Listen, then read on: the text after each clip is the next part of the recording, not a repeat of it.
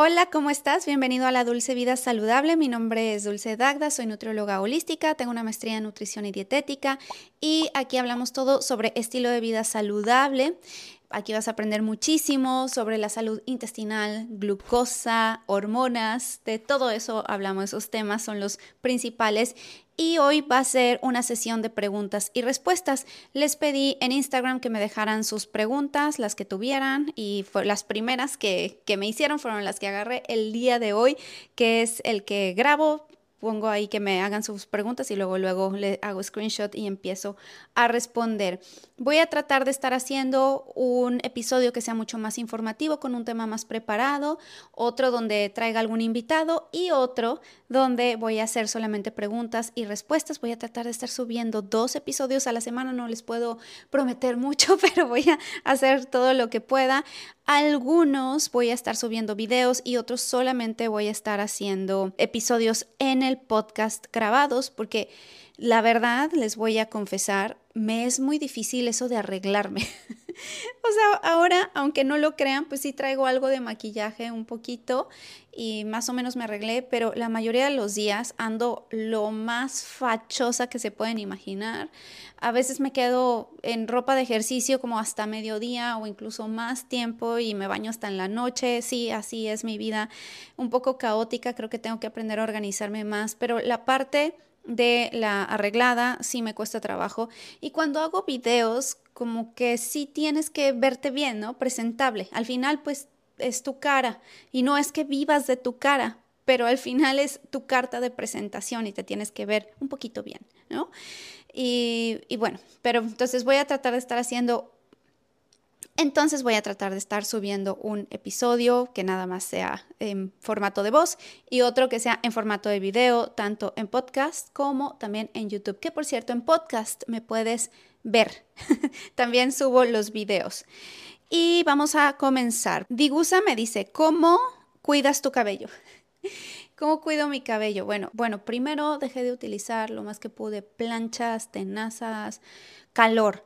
Ahora sí me lo planché un poquito porque tenía una presentación. Me invitaron a un programa que se llama Despierta LA en Los Ángeles y tenía que estar arreglada porque pues me invitaron y ya participé con ellos, entonces pues sí me lo planché un poquito, pero trato de hacerlo lo menos posible, trato de arreglarme el pelo con un tubo que lo compré por Amazon. Te lo puedo dejar en mi tiendita de Amazon por si gustas tú también comprarlo. Ok, este es el, tubo. Lo puedes ver en, en, mi Instagram de cómo es que me lo coloco. Con el pelo semi húmedo y me lo enrollo aquí y me lo dejo todo el día. También por eso no grabo podcast, digo, no grabo videos porque estoy con mi tubo todo el día y me lo dejo ya hasta en la tarde, me lo quito y como yo me lavo el pelo aproximadamente cada tres días, cada dos días máximo o más bien mínimo, al cuarto día ya me lo lavé, máximo si no, si no sudé y eso sí, me cuido mucho el cuero cabelludo, que no esté grasoso, ¿no? Y, y utilizo un shampoo en seco que es 100% natural, también si quieren les dejo la información porque no me acuerdo ahorita del nombre, creo que se llama algo Minerals, pero se, los dejo también el link eh, en mi tiendita de Amazon para que si lo quieren conseguir es libre de fragancias, es libre de tóxicos, de parabenos y nada más es para quitarte el exceso de sebo del pelo. Pero este es una maravilla para quitarte ya de calor. Las planchas tenazas, secadoras, lo más que se pueda. Nada más la utilizo cuando llego a salir, a lo mejor cada 15 días y se acabó. En cuanto a shampoo, estoy utilizando uno de la marca de Avino porque contiene avena y la avena calma el cuero cabelludo para quienes tengan el cuero cabelludo sensible. Yo también tengo cuero cabelludo sensible. Un igual acondicionador de Avino, pero principalmente para pelo muy sensible, para cuero cabelludo muy sensible. Ya llevo tiempo y les voy a pasar un tip que estoy haciendo. Esto lo hago antes de bañarme, me lo coloco. Estoy hirviendo prácticamente cada semana agua con romero. Aquí cerca de mi casa hay mucho romero, entonces voy y corto unas tiritas, unas dos, dos tiritas de la hierba de romero.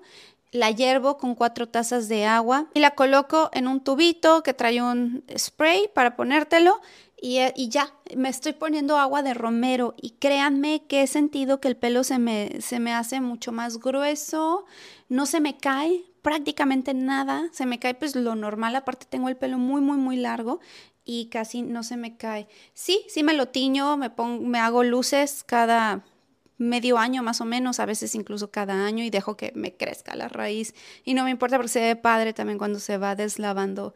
Eso sí, no, he dejado los tintes o, las luces, que es la decolorada, de hecho es peor la decolorada que el tinte per se, y es lo único, pero hago todo lo demás que digo, bueno, ahí se balancea un poco, que de vez en cuando tiña mi pelo no está mal, al menos eso es lo que yo pienso.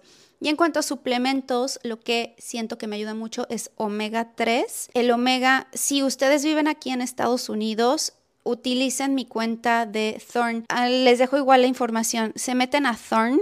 Thorn es como T-H-O-R-N, thorn.com y me colocan a mí como su health provider, health professional y pueden gozar de un porcentaje de descuento, creo que es un 20% de descuento y el omega 3 de Thorn es de los mejores que existen actualmente en el mercado. Y hay uno en especial, les dejo el link también, que es para pelo, uñas y piel, además de, de pues todo el beneficio cardioprotector y todos los beneficios que tiene el omega 3 que es antiinflamatorio. Este, este omega viene con GLA y también es EPA y DHA. No se preocupen, les dejo la información para que no se confundan y es buenísimo.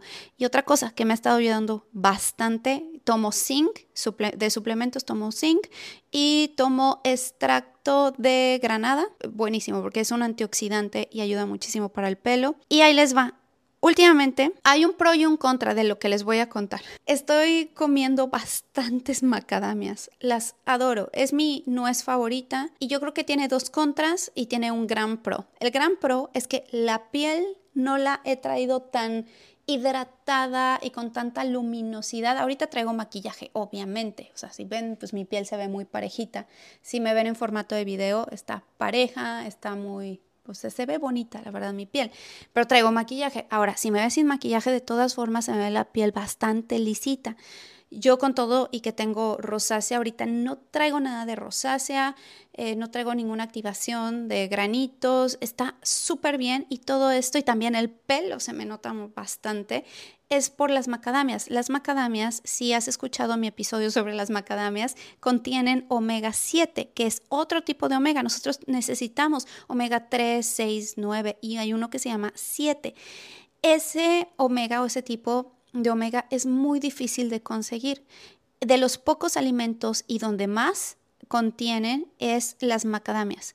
Entonces el aceite de macadamia, existen también aceites de macadamia que te puedes poner directamente en el pelo y hay aceites de macadamia con los que puedes poner a tus ensaladas o cocinar, claro, a un punto de humeo no muy alto porque tienen un punto de humeo muy parecido al aceite de oliva porque es una grasa monoinsaturada, no podemos freír con él, es más, yo siempre digo no frían nada, pero un poquito de aceite de macadamia está muy bien para la salud de tu piel. Ahora el problema, dos, número uno, que son muy caras las macadamias. Yo compro de una marca que se llama House of Macadamias y me, te llegan a tu casa, son las más crujientes, las más ricas. El problema es que compré dos, me daban una gratis, había dos por uno con el código de, de un influencer que vi por ahí y había dos por uno. Y dije, de una vez dos. Bueno, me las acabé. Vienen en, en paquetitos, pero a veces me comí hasta dos paquetes en una sola sentada. El problema también, y este es el segundo problema, es que cada paquetito tiene 280 calorías. Es de las nueces que tienen más calorías de todas. En sí las nueces son muy calóricas y tienes que consumir poquitas cuando estás en un déficit calórico. Yo no es que esté en un déficit calórico, pero tampoco me puedo dar el lujo de comer en exceso o de estar en un superávit calórico, no puedo, porque yo sí tiendo a subir de peso. Entonces, pues tengo que cuidar ahí las porciones. Me estaba comiendo dos en vez de uno, duplicaba la dosis. Y sí sentí que estuve subiendo de peso porque pues estaba comiendo más calorías de las que tenía que comer o las que debería de comer para mantener mi peso o incluso para bajar, porque ahorita quiero bajar un poquito y no está mal querer bajar y querer verte un poquito más, mm, marcada, está bien. Eh, acuérdense que los desórdenes alimenticios están acá en el cerebro, no tienen nada que ver con lo que estás comiendo o no comiendo, que si esto ya por el hecho de decir que quieres bajar un poco ya es un desorden. Hay que averiguar más a fondo cuándo realmente se trata de un desorden. Razo me pregunta, ¿el estrés y la glucosa se relacionan? Yo creo que esa es la pregunta. Sí, totalmente para el buen manejo de tus niveles de glucosa, que estén lo más estables posibles, además de la alimentación baja en carbohidratos, que sea saludable, que sea alta en fibra, alta en antioxidantes, bastante alto en proteína y los carbohidratos mantenerlos a raya o incluso eliminar por una temporada o eliminar los carbohidratos almidonados y mantener solamente los carbohidratos fibrosos, pero también el manejo del estrés. El problema cuando tenemos el estrés elevado es que elevamos también la hormona llamada cortisol y también elevamos la adrenalina. Al tener estas 12 hormonas elevadas, los niveles de glucosa siempre van a estar arriba porque tu cuerpo dice, ay, está, está a punto de pelear contra un oso. Pero el problema del oso es que son las notificaciones todo el día del celular, o que hice un coraje, o que tu jefe también te plantó un coraje. Y tu cuerpo pues no sabe diferenciar, ay, son notificaciones del celular en la madrugada, no importa mantén el cortisol abajo. No, lo va a identificar como una amenaza y va a elevar el cortisol. Entonces dice, como va a pelear y va a salir corriendo ahorita, ¿qué va a hacer? Tiene que tener glucosa para sus músculos. Entonces, libera glucosa a través de la gluconeogénesis si es que no has comido nada. Y si comiste algo y te estresas, se te va a elevar más la glucosa. Entonces, hay que manejar el estrés como ya sé, parezco disco rayado, pero es que de verdad la meditación ayuda. Si tú no, tú eres de esas personas que no quiere explorar la meditación o ya la ha explorado y simplemente no le funciona, tal vez no has encontrado la técnica adecuada para ti. De momento es salir simplemente a caminar, porque además caminar te baja los niveles de glucosa, baja los niveles de cortisol, te estabiliza, te ayuda a, a mantenerte más relajado durante el día. Salte a caminar 10 minutos, eso te ayuda a respirar. Es tan simple como eso, pero a veces lo más simple es lo más complicado y todo lo queremos en una pastilla solucionado y pues no, así no funcionan las cosas. Strawberry, la que me pregunta. ¿Una persona con diabetes puede hacer ayuno intermitente?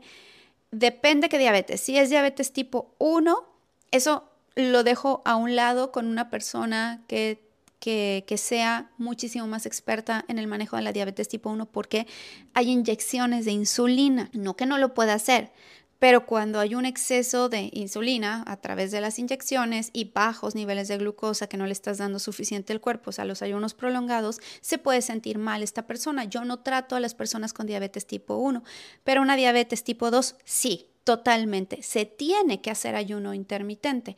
Por supuesto que no lo puedes hacer de la noche a la mañana porque tu cuerpo está tan tan acostumbrado a recibir la glucosa a cada ratito que le estés dando de comer y esta mala práctica que tuvimos durante años de estar comiendo cada dos, tres horas y, y que si no, pues que ponías a tu cuerpo en o sea, que tu metabolismo se detenía, es totalmente incierto. Necesitamos los periodos de ayuno. Si no pudieras vivir sin ayuno, te morirías durante la noche.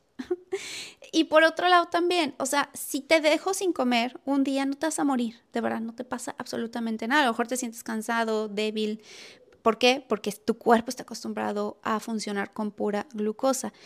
Tienes que ir de poco a poco, de preferencia platicarlo esto con algún profesional que, que, sepa de ayuno intermitente y que te diga qué es lo que puedes hacer, cuáles serían las mejores herramientas y estrategias. Hay mucha información allá afuera. Lo mejor es que vayas de la mano con alguien que sepa, pero si no, pues también tú te puedes informar. Te recomiendo mucho el libro de Jason Fung, así se llama Jason Fung, F-U-N-G de Obesity Code, la, el código de la obesidad, creo que está en español también. Él habla muchísimo sobre el ayuno y te enseña a ayunar. Una persona con diabetes tipo 2 debería de estar ayunando porque es el exceso de insulina lo que lo ha llevado a padecer de la diabetes tipo 2, porque empieza con una resistencia a la insulina y culmina con una diabetes, que se puede revertir, por supuesto, que puedes regresar a tus hábitos anteriores nunca, porque es, es una enfermedad que se pone en remisión, es decir, que si tú regresas a tus hábitos que tenías anteriormente,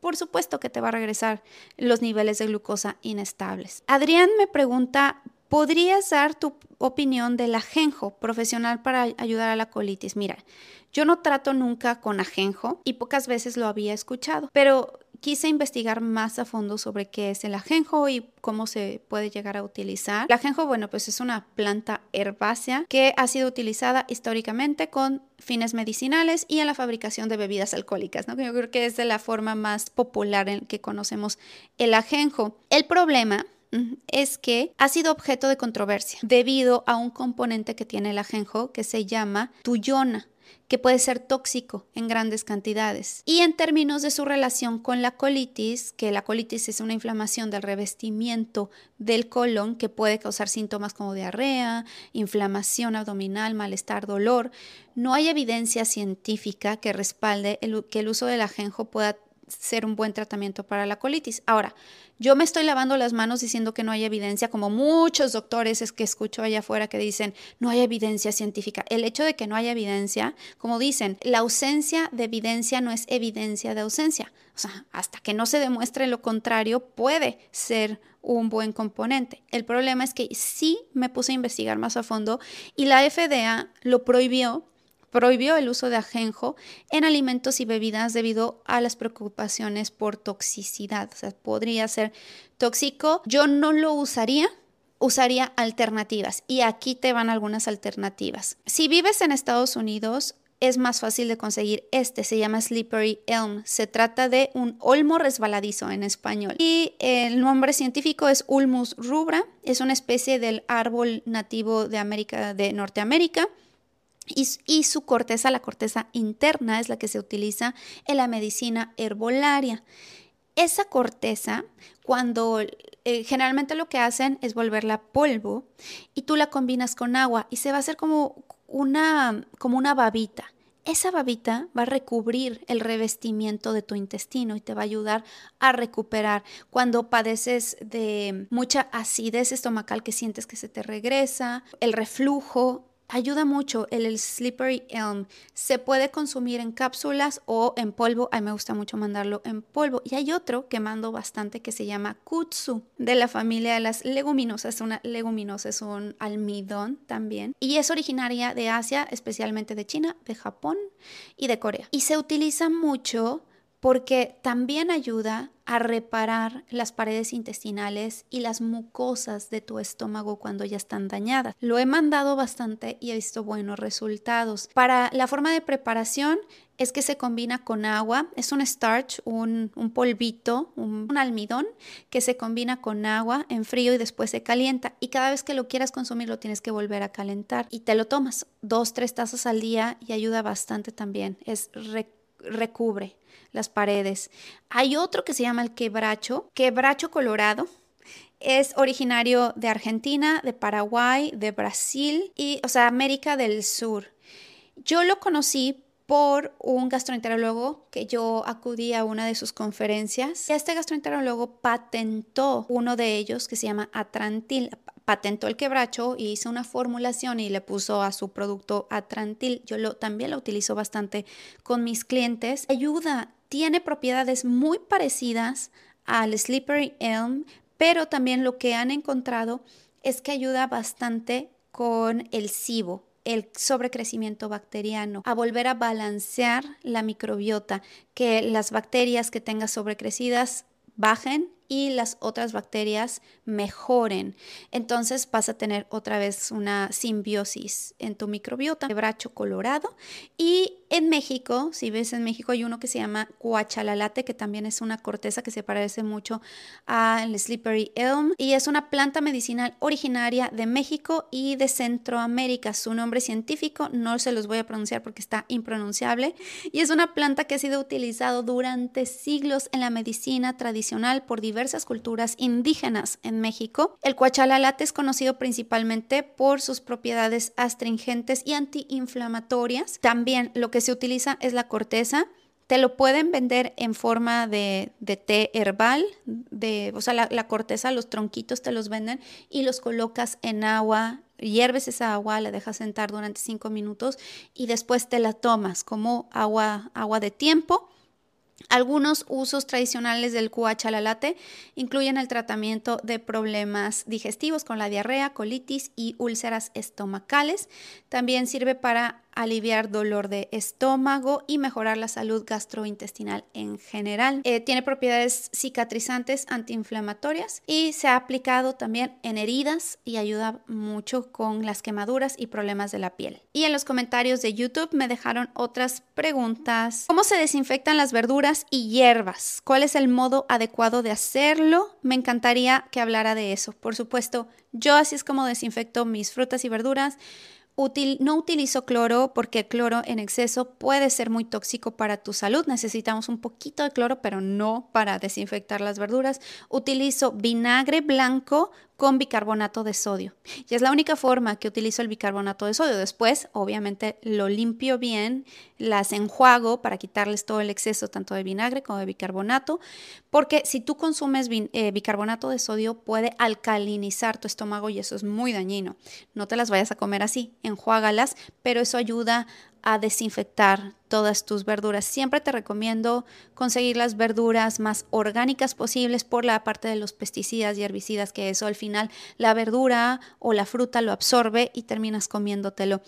Pero, pero una gran forma de poder desinfectar, de lavar tus verduras es simplemente con vinagre. Es una combinación de agua, un chorrito de vinagre y bicarbonato de sodio. No olvides seguirme a través del Instagram porque ahí estoy siempre pidiendo que me suban sus preguntas. También si esto lo estás viendo en formato YouTube, déjame tus preguntas para, para la siguiente sesión de preguntas y respuestas, que lea tu pregunta y la responda con muchísimo gusto. Te voy a pedir de favor que vayas a mi podcast en cualquier plataforma de podcast que me estés escuchando, que puede ser Spotify, y dejarme un review o las estrellas que tú quieras, que tú pienses que o que consideres que vale este podcast.